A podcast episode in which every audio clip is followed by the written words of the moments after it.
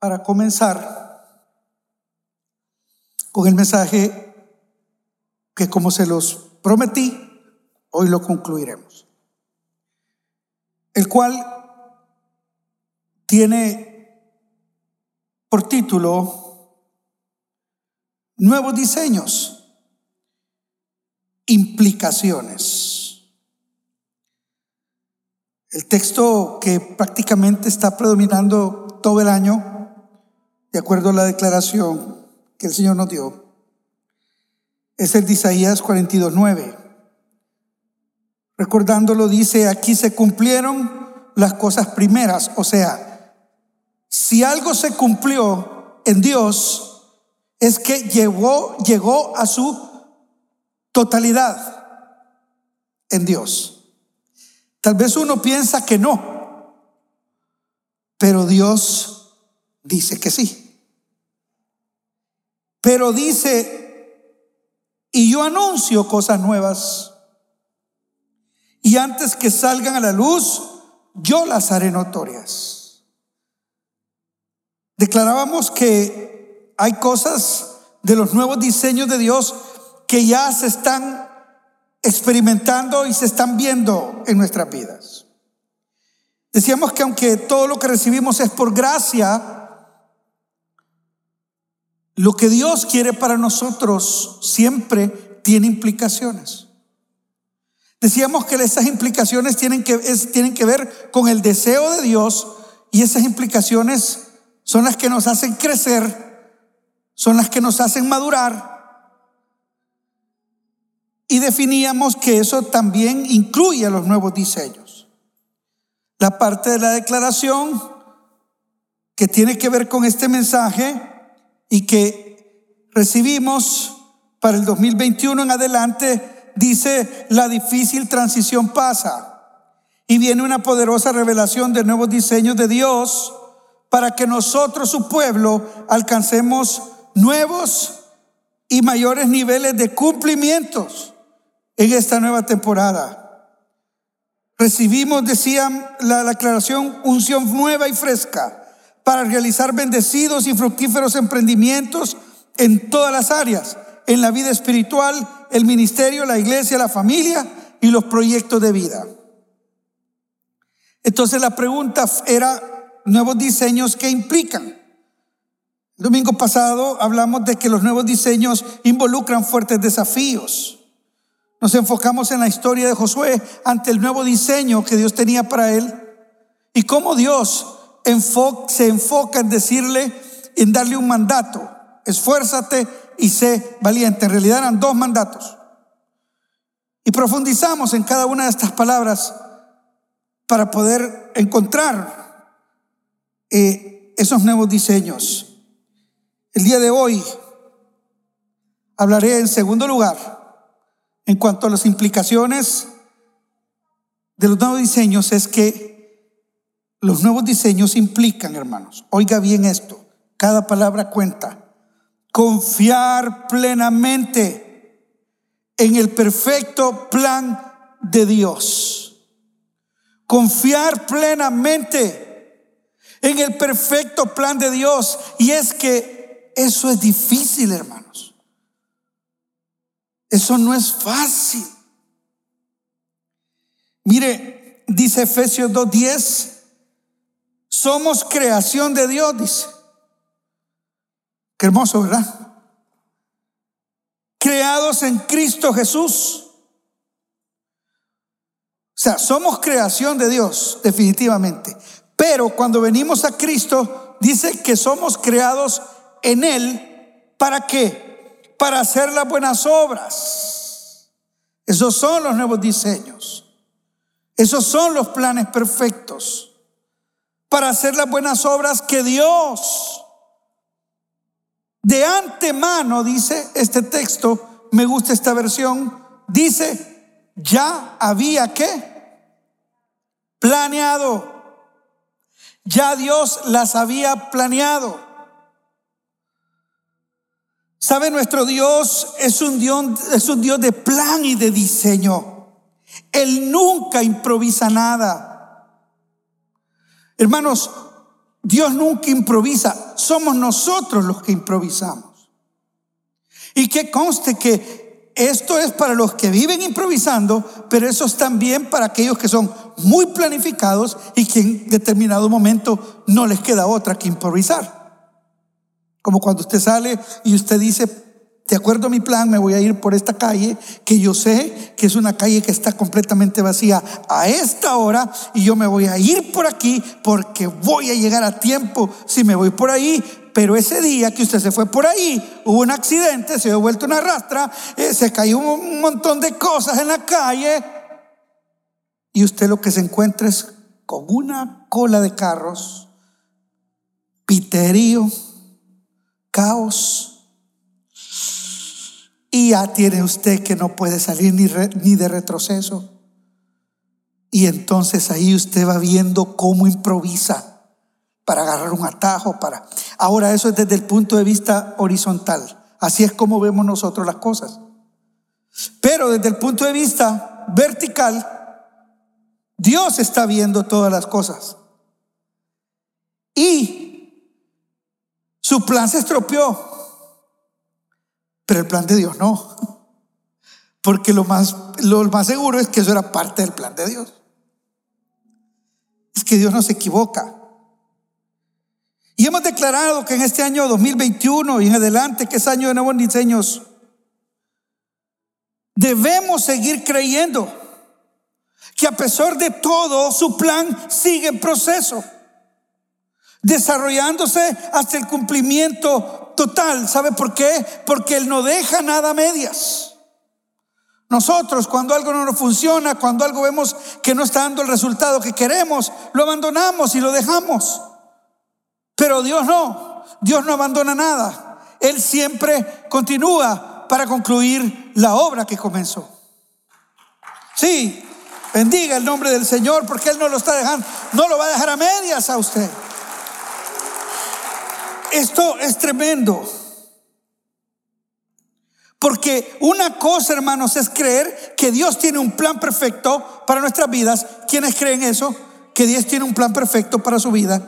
Entonces, una cosa es creer eso, pero otra cosa, hermanos, es confiar en ese plan de Dios para nuestras vidas. O sea, una cosa es saber que Dios tiene un plan, pero otra cosa es confiar en la manera en que Dios va a llevar adelante ese plan. Porque ahí es donde viene el conflicto en nuestro corazón. ¿Sabe? Esto vino a mi corazón también cuando después de la partida de nuestro hermano Robinson, yo hablando con hermana María Carmen, le digo, hermana María Carmen, en esos momentos uno no tiene palabras, solo puede dar palabra de Dios, solo puede ministrar. Pero me encontré con una mujer fortalecida, me encontré con una mujer llena de fe, que me dijo algo que me marcó. Me dijo, Pastor Mario, aquí estoy. Y me dijo así, cada día caminando en el plan perfecto de Dios. No lo entiendo, me dijo, pero esta era parte del plan perfecto de Dios. Aleluya. Y lo que Dios quiere se va a cumplir, pastor. Oiga, eso es lo que yo tenía que estarle diciendo a ella, pero ella me lo dice a mí. Porque ella tiene una convicción.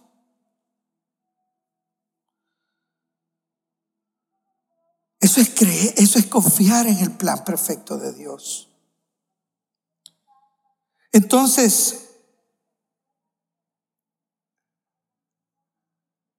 todo lo que ha pasado y está pasando nos tiene que llevar a ese punto. A entender lo que dice Jeremías 29:11, texto que lo hemos leído muchas veces y nos hemos ministrado muchas veces con él, pero yo necesito recordárselo porque dice, pues yo sé, dice el Señor, los planes que tengo para ustedes. Son planes que dice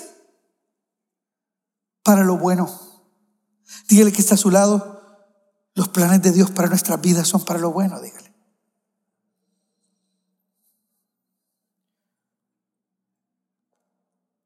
En medio de lo que está pasando, sí, hermano y hermana, los planes de Dios son para lo bueno. ¿Sabe por qué?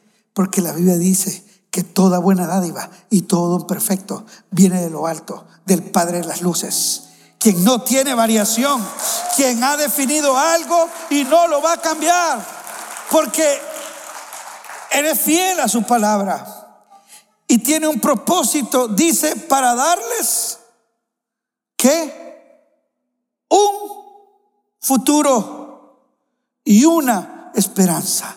O sea, para asegurarnos un futuro y una esperanza. Yo quiero que usted reflexione en este momento, mi hermano y mi hermana, porque yo tuve que hacerlo. Y es en lo siguiente. Nos hemos puesto a pensar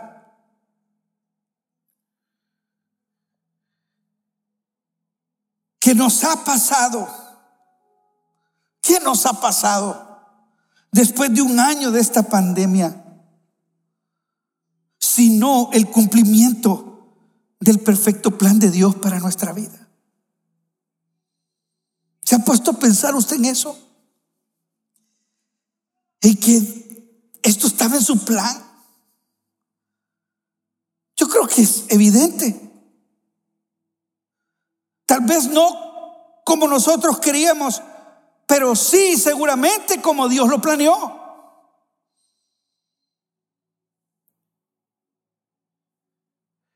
Y lo que voy a preguntar ahorita tal vez sea chocante para algunos de nosotros en este lugar por pérdidas de todo tipo, personales, materiales.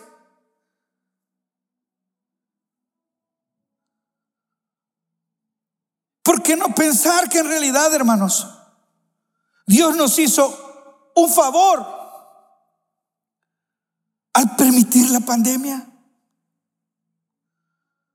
Y tal vez uno piense, pero ¿cómo se le ocurre, pastor, pensar eso? Otro pensamiento, ya que el Señor habla ¿Se acuerda? 2020 nos habló de año de cumplimiento y 2021 eh, eh, año de nuevos diseños. ¿Y qué, hermanos? Si la pandemia era necesaria para dar lugar a los nuevos diseños. Mire, son cosas que hemos tenido que reflexionar. Lo hemos reflexionado en conversatorios con el obispo René, con el obispo Alberto, con los prepíteros. En oración hemos tenido que llegar a esas conclusiones. ¿Sabe por qué? Porque esto fue para todo el mundo. ¿Verdad que sí? Ni uno se quedó por fuera. Desde lugares más recónditos de la tierra hasta las ciudades y las metrópolis más grandes. El punto no es que le pasó a todos, sino cómo lo estamos viendo y cuál es la convicción en nuestro corazón.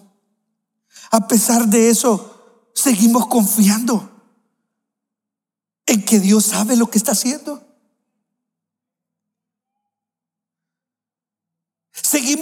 Creyendo que el plan de Dios sigue en curso. ¿Sabe? El plan de Dios. Yo llegué a esta conclusión porque el Señor me la mostró, que el plan de Dios, hermanos, con esta pandemia, es que las obras de Dios se manifiesten. Las obras del diablo, porque esas siempre andan ahí. No, las obras de Dios se manifiesten. Juan 9 del 1 al 3 dice, al pasar Jesús vio a un hombre ciego de nacimiento y le preguntaron sus discípulos diciendo, escucha esta pregunta, esta es una pregunta normal, esta es una pregunta natural, esta es la pregunta que siempre viene a nuestras mentes cuando situaciones difíciles están frente a nosotros o observamos situaciones difíciles. La pregunta eh, eh, gobernada por un paradigma, en este caso religioso, de tradición fue la siguiente. Le preguntaron, rabí, ¿quién pecó? ¿Este o sus padres para que haya nacido ciego? Amados, porque siempre andamos buscando una razón lógica por las que pasan las cosas incluyendo las cosas difíciles. Como creyentes nosotros no podemos andar buscando una respuesta lógica para lo que nos acontece. Y le voy a decir por qué. Porque nosotros no estamos regidos por la lógica. Nosotros estamos regidos por un plan divino que se diseñó en los cielos, que tiene principio y fin, que tiene, aleluya, un propósito eterno. Entonces, no, ¿por qué no pensar? Yo no sé, lo, no entiendo lo que está pasando, pero lo que sí sé es que hay un plan que se está cumpliendo. Jesús se los dice. Chicos, les dice, no es que pecó este ni sus padres, sino que hay un plan de Dios, les dijo. Y ese plan es que las obras de Dios se manifiesten en Él. El plan de Dios es que las obras de Dios y esos nuevos diseños se manifiesten en su vida, hermano. Oh, sí, bendigo el nombre del Señor. ¿Sabe? Esta pandemia del COVID-19 definitivamente era parte del plan perfecto de Dios para nuestras vidas. Pero Dios no lo permitió para destruirnos a su pueblo y a sus hijos. Si no sabe para qué, para sacar lo mejor de nosotros. Aleluya. ¿Lo cree usted? Dele la gloria al Señor. Lo ha permitido para que se cumplan esos nuevos diseños. Mire, dice Isaías capítulo 6. Usted recuerda, no puedo leerlo todo por cuestión de tiempo, pero fue cuando Isaías fue confrontado con la visión del Señor sentado en su trono.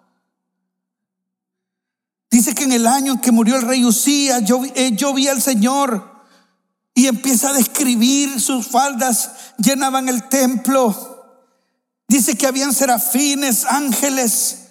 Dice que cantaban gritaban diciendo, Santo, Santo, Santo Jehová de los ejércitos, toda la tierra está llena de su gloria. Aquello era una, un, un espectáculo impresionante para Isaías. Era con Isaías el asunto. Entonces fue tan poderoso que Isaías dice que cae como muerto. Y dice, ay de mí que soy muerto.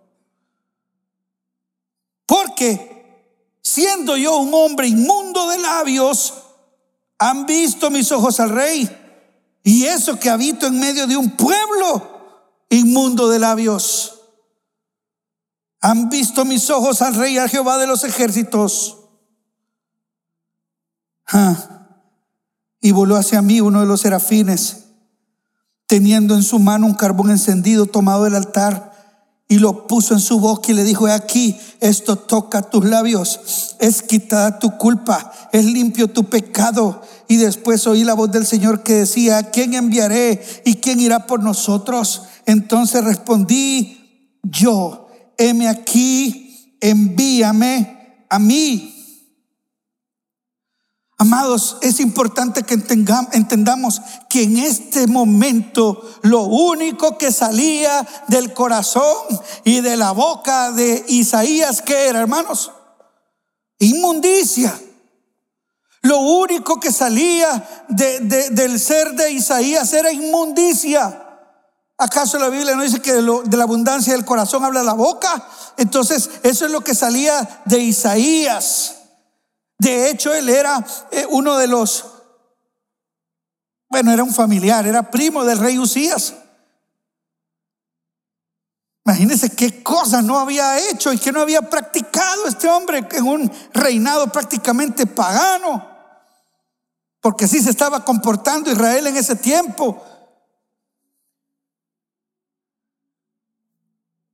Pero el Señor llega y le permite pasar por un momento muy difícil porque una vez muerto el rey, ¿sabe usted que la mayoría, los otros reyes nuevos que llegaban, la mayoría de veces lo que hacían era eliminar todo el séquito.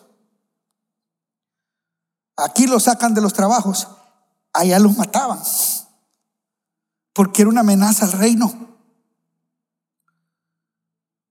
El hombre por eso dice, yo ya soy un hombre muerto.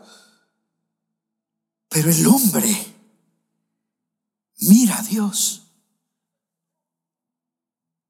y entiende que Dios tiene un plan. Y el plan de Dios era que de la vida y de la boca de Isaías deje de salir inmundicia para convertirse en su misma boca y convertirse en un profeta del Dios Altísimo. Aleluya. Sí, amados hermanos. Los nuevos diseños, ese era el nuevo diseño de Dios para Isaías y los nuevos diseños, escuche bien, implican consagración. Isaías se consagra y entonces eso le define un llamado. ¿Sabe consagrarnos, amados? No es un acto religioso o litúrgico. Es literalmente renunciar a nuestros planes para decidir cumplir los planes de Dios. No le voy a decir, levante la mano aquí quienes están decididos a renunciar a, los, a sus planes eh, para cumplir los planes de Dios, porque no, mi, mi, objetivo no es avergonzarle, ¿verdad? O, o, hacerlo mentir y que usted diga, amén. Y ya mañana Dios le cambia el plan y usted diga, mm, no, amén. Así no, Señor. No era así la cosa, Señor. Consagrarnos, hermanos, es decidir por la voluntad de Dios antes que la nuestra.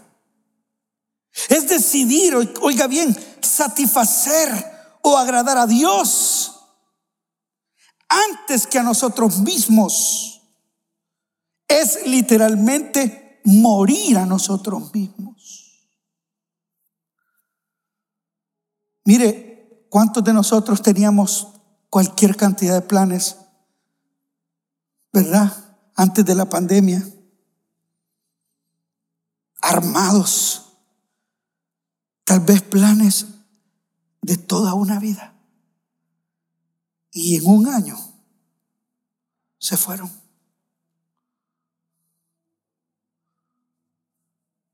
Ahora te voy a dar una palabra profética. El mismo Dios que permitió que en un año se perdieran planes de toda una vida. Ese mismo Dios, en la recuperación, le puede tomar menos tiempo levantarte y bendecirte. Aleluya. Claro que sí. Porque Él tiene un plan para lo bueno en nuestras vidas. Aquí se cumple lo que dice Romanos 12, 1 y 2. Así que hermanos, os ruego por las misericordias de Dios que presentéis vuestros cuerpos en sacrificio vivo. Diga conmigo, vivo. Santo. Agradable a Dios. Luego dice, esto es eso es su culto a Dios. No se conformen con este siglo, sino transfórmense por medio de la renovación de su entendimiento, porque entonces dice, comprobaréis que, hermanos, cuál sea la buena voluntad de Dios, agradable y perfecta. Eso se consagra uno, para hacer la buena, agradable y perfecta voluntad de Dios. Quiero decirle que los diseños de Dios son buenos, son agradables y son perfectos para nuestra vida. Este, este texto es un claro llamado a la consagración de nuestras vidas al Señor. Porque está haciendo alusión este texto directamente a cómo se presentaban las ofrendas en la antigüedad. Entonces, para que ese pueblo entendiera, el Espíritu da una figura. Así como ustedes presentaban sus sacrificios antes, ahora, para consagrar ese sacrificio y consagrar sus vidas, ahora preséntense ustedes diariamente, permanentemente, en el lugar de sacrificio. ¿Sabe qué significa consagrar? Significa apartar algo especial para dedicarlo a Dios como una ofrenda. Pero debe ser agradable. Diga el que está a su lado, debe ser agradable. Yo sé que me lo dijo. La consagración, ¿sabe qué? Agrada a Dios y también es beneficiosa para nuestras vidas. ¿Sabe? Usted y yo necesitamos consagrar nuestros planes al Señor. Mire, el hombre en el mejor de, las, de los casos hace planes perfectos, planes perfectos. Usted dice, este plan no me puede fallar, este plan está perfectamente diseñado. Pero al final, mi hermano y mi hermana, Dios siempre cumplirá su perfecto plan. Y ese siempre será mejor y sobre todo será bueno. Y Dios espera que creamos en ese plan perfecto. Sí o no que nos cambió todo. Nuevos diseños, nuevos planes. Nada más que ahora sometidos a la voluntad de Dios. Para que se cumpla lo que dice Santiago 2.23. Y se cumplió la escritura que dice, dice el texto. Y Abraham creyó a Dios y le fue contado por justicia y fue llamado amigo de Dios. ¿Sabe el mayor título que podríamos recibir del cielo de este 2021 en adelante? Es ser amigos de Dios. Y qué mejor amigo sino uno que confía plenamente en el otro. ¿Sabe? Dios confía en nosotros, nos delega grandes cosas. Entonces, ¿por qué nosotros no confiar en el, en el plan que Él está obrando en nuestras vidas? Sabe, a Abraham, y voy terminando, Dios lo llevó por un camino complicado. Abraham tuvo que confiar en el plan de Dios cuando Dios le dijo, sal de tu tierra y de tu parentela. O sea, ¿y a dónde me llevas? A, a una tierra que yo te mostraré. Dice Hebreos que Abraham salió sin saber a dónde iba. Él solo sabía que si Dios lo llevaba, el plan era bueno, agradable y perfecto. Aleluya. Y confió y salió. Luego más adelante, cuando su hijo está ya grandecito, Dios se lo pide en sacrificio. Dámelo, le dice. Y Abraham dice, Dios mío, no. Esto sí, no, pero bueno. Si esto es tu plan, decido confiar en Él, sabiendo que es bueno, es agradable y es perfecto. Dios lo tiene todo, hermano, minuciosamente diseñado y planificado en nuestras vidas. Y nada se interpondrá al cumplimiento de ese plan perfecto en este 2021 y en lo que nos resta del camino.